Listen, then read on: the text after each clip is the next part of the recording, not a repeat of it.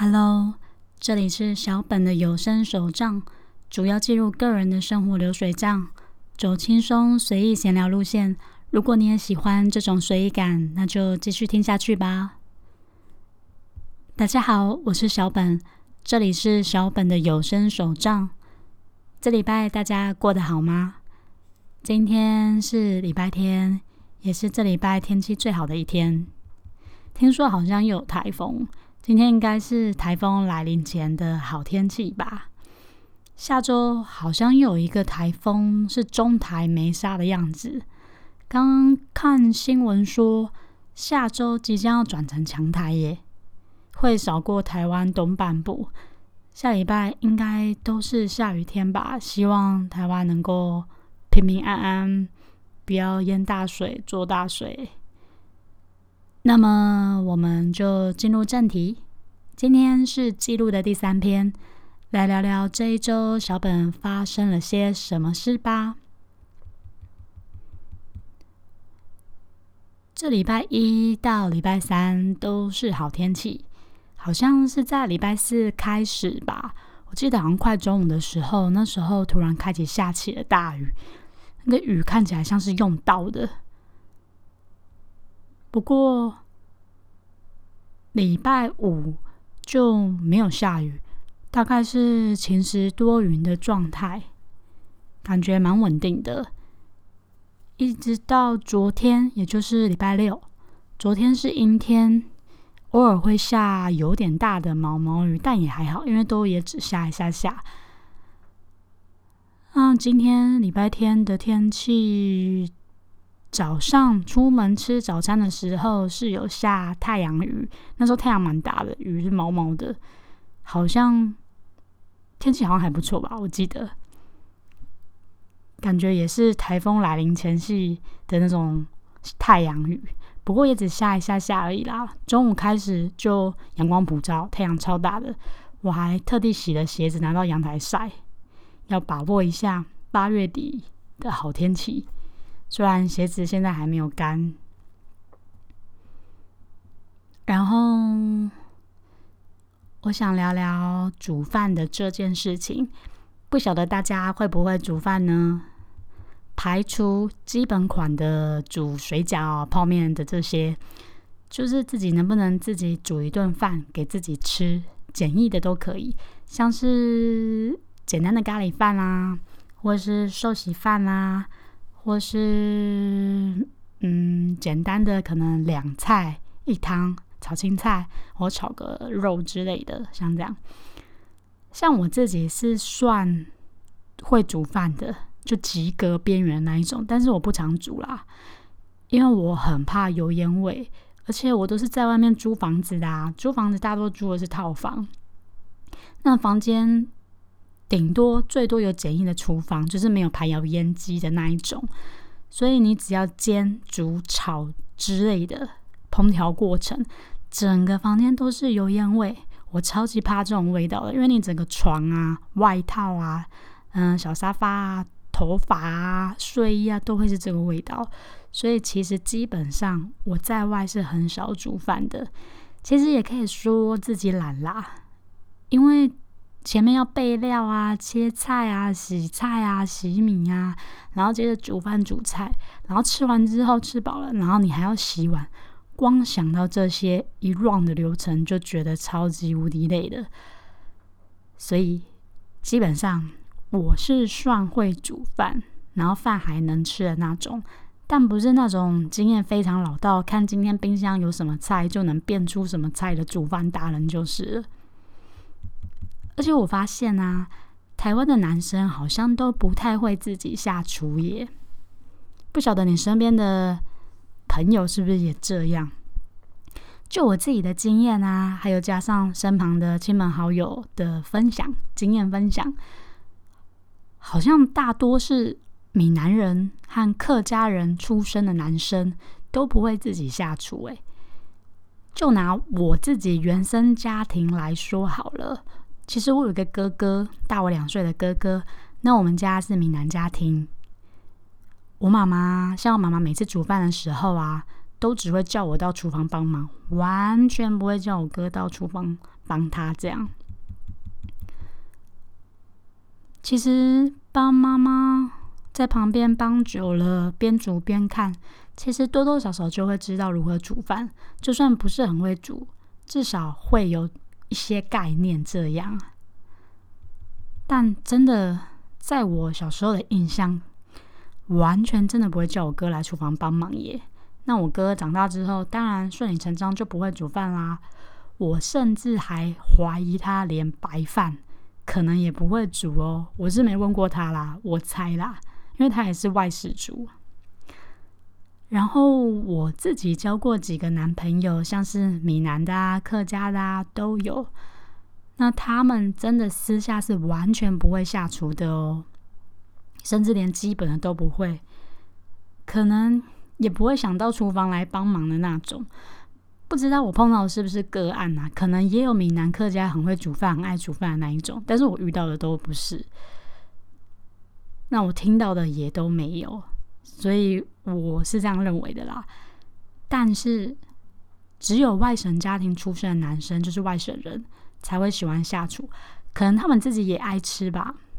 可是真的，外省的男生真的很会煮饭，超级会煮饭，甚至还比我会煮。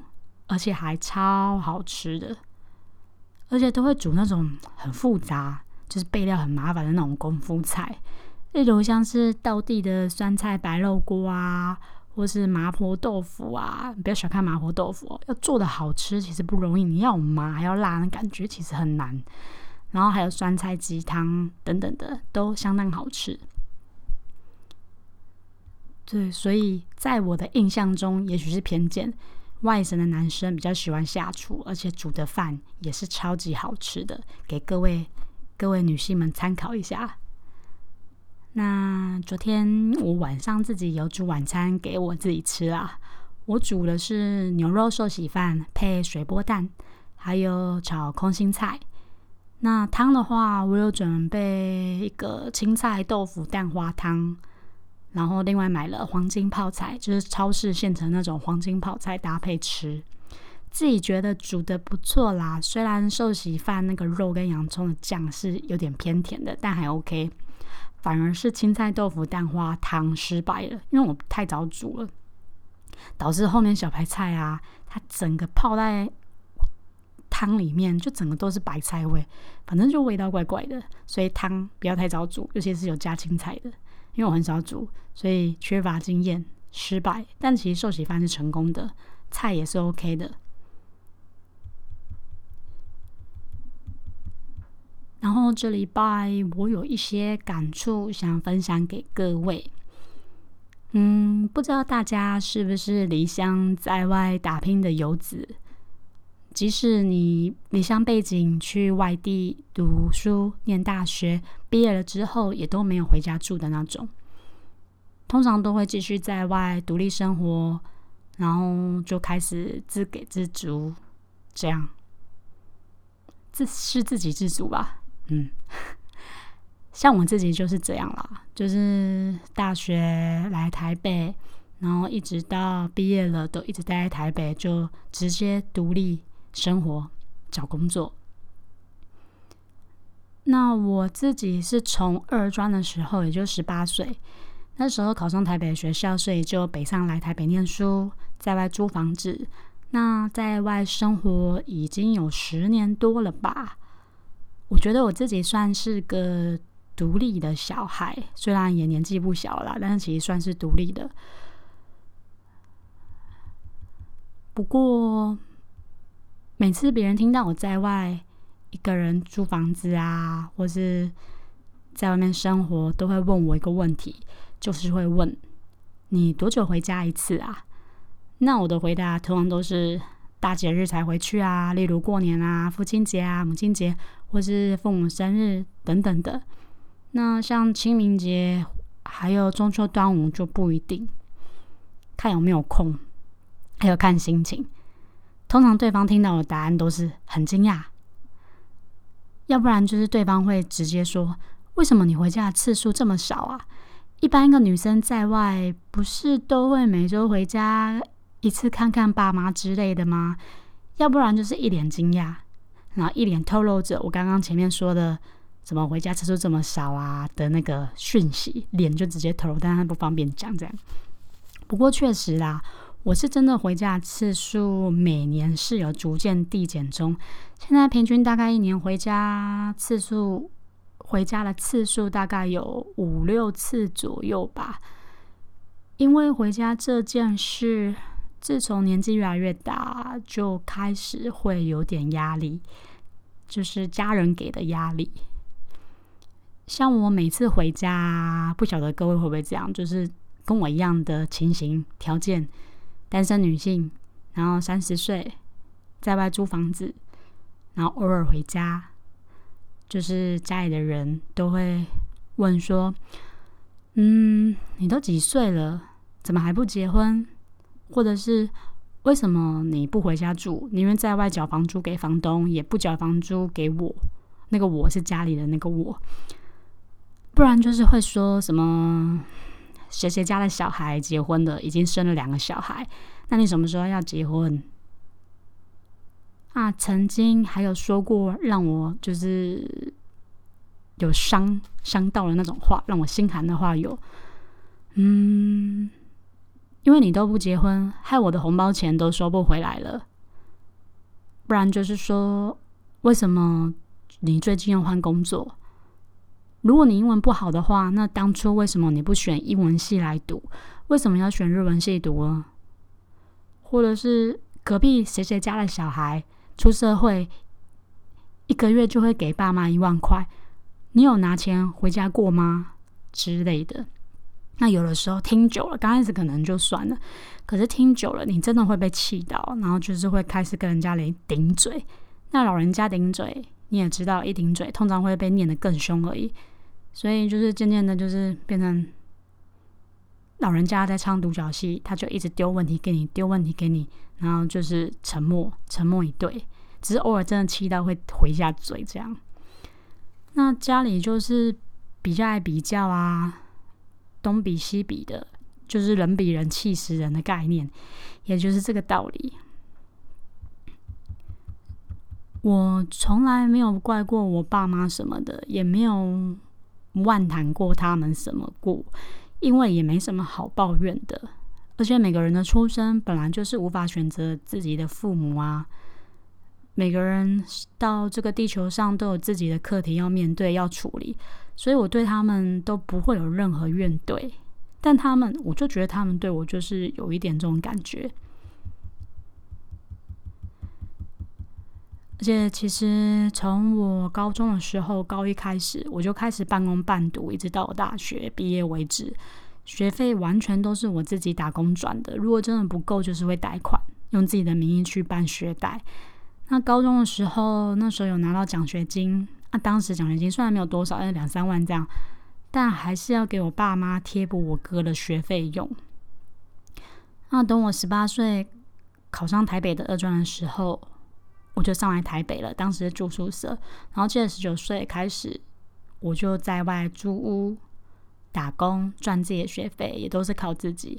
那大学求学的时候，我爸人很好，他会偷偷每个月汇三千块给我。就是当我贴补自己的一些费用，但也就只有三千块，三千块而已。我也没有什么好抱怨的，就自己省吃俭用，学费能省就省，省出来了就有啦。房租也是。总之，慢慢的回家的这件事开始会有压力。本来回家是一件开心放松的事情，可是慢慢的开始回家会变成一个有压力。不舒服的事情，因为家里整天都是抱怨和负能量，就是很不喜欢这种感觉，应该没有人喜欢吧。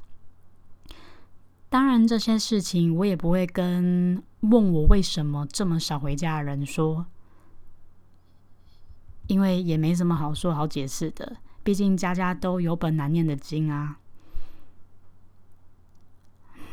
我个人只想说，一个女生。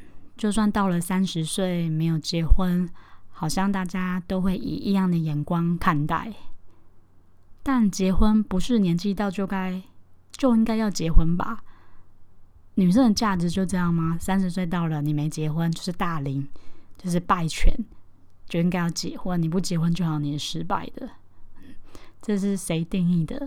不是很懂。我觉得重要的是你的心态，还有经济经济的水准，至少要在一定的基础之上再结婚会比较好吧。也是对自己和对对方一个负责任的态度，而不是时间到了哦，家里催我就来结婚。啊，你准备好了吗？不知道。然后这时候可能老人家就会说：“以前我们那个年代很穷啊，啊，我们也不是准备好才结婚啊，就是该结婚就是要结婚什么什么的。”啊，真的是够了！不要再用以前那个年代的标准，用亲情来绑架我们了。而且我们又不是生。生存在同一个时代的女性啊，超级不喜欢这样的。我们不偷不抢，又有正当的工作做，也没有当啃老族拿家里的钱，这样做到底是爱到了谁呀？我真的不懂哎。总之就是不喜欢这样。对啊，有点这礼拜有点小抱怨的感觉。可能也有人跟我有一样的心声吧，就是这样。也许有人比我更惨。对，那最后我要来分享我部落格的文章。嗯，可能有人不知道我部落格在写什么，虽然最近没什么在更新，但我部落格已经有写了大概快应该一百五十篇上下的 Excel 操作分享吧，主要是分享 Excel，可能有人没听过，我再讲一遍。那呃，Podcast 这边我在。节目的尾声，我都会介绍一篇我在部落格里面写过的文章，可能比较多人点击啦，或是我觉得比较有用的、实用的，分享给各位。那今天这一篇是出乎我意料之外的受欢迎哦。那时候写只是想说留个记录，就很快速的，可能大概十五分钟吧，写超快，一下写完。没想到这边点击率超高的，我记得是在去年十月底左右分享的。一直过到一直到现在，应该过了快十个月吧，还没有一年。它点击率即将这一篇哦，就要迈入五千人了，五千人次了，算是很高啦。那其实也代表大家很常会碰到这个问题，不知道该怎么解决，不然它怎么会点击率那么高呢？那这篇文章叫做《合并储存格该如何筛选》？问号。那。部落格的连接我会放在方格子平台这边，大家可以在这里点。你也知道，以色列的东西其实很难用口说的方式呈现，所以直接到我方格子平台来点选连接吧。或者是你可以开启浏览器，在搜寻的地方输入 K N B blog 和合并储存格该如何筛选？问号，你就能直接找到这篇文章喽。那今天差不多就这样，只准备四个段落，中间的两段分享的挺多的，因为这礼拜突然感触很多，所以分享了一些自己的小小看法。那么节目也差不多到尾声喽，感谢大家今天来收听我的节目，我是小本。如果对于节目有什么想法，可以到 Podcast 下的评分评论处来留言告诉小本，或者如果是低调害羞的朋友，你也可以到方格子平台这边搜寻小本的有声手账，在这里留言给小本也可以哦。别忘了听下周最新上传的有声手账。如果担心没有 follow 到的话，那就来订阅我吧。这礼拜的生活周记。呃，应该不能说是周记，要说这礼拜的感触比较到位。那么今天就到这里结束喽，我们下礼拜见，拜拜。